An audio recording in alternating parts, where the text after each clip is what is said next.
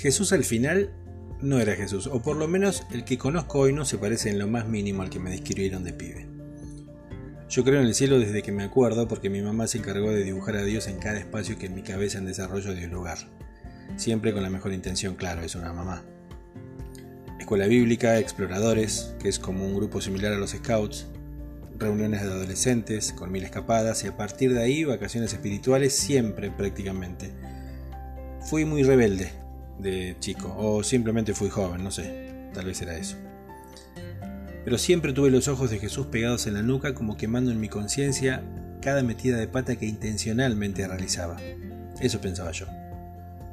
Yo le tenía miedo a Dios, porque en los 80 resaltaron demasiado la figura de un Dios que vivía enojado y que con gusto te cerraría la puerta de los cielos en la cara. Pero yo necesitaba saber hasta dónde aguantaba la soga. Por eso era así. Hoy no quiero contar todo lo que fui e hice en mis temporadas pasadas. No porque quiera ocultarlo, porque los ojos de Jesús siguen estando al lado mío, y Él ya sabe mis errores, pero ya no los tengo pegados en la nuca.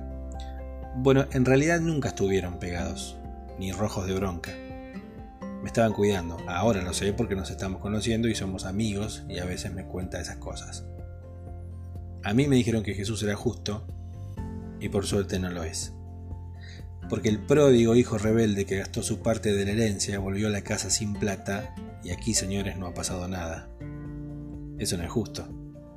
Porque un ladrón asesino se arrepintió segundos antes de morir colgado de una cruz y hoy debe estar durmiendo una siesta en algún rincón del cielo y porque el que lo perdonó no tenía que morir. No me hablen de justicia. A mí me dijeron que Jesús era justo y por suerte no lo es. O por ahí lo que nosotros consideramos justo no tiene nada que ver con lo que Él cree justo. Tal vez nuestra justicia no le llegue ni a los talones, o seguramente nosotros estamos equivocados. Si fuese justo, yo estaría más que preocupado. En periodismo te obligan a ir a la fuente para chequear que lo que se dice sea cierto o sea falso. En esto es lo mismo.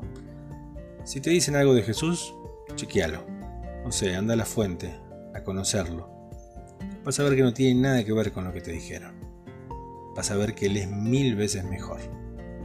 Por ahí quien te dice, Él es justo lo que estás necesitando.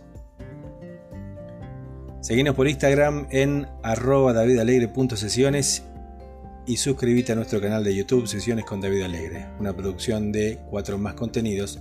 Hablamos de amor. Chao.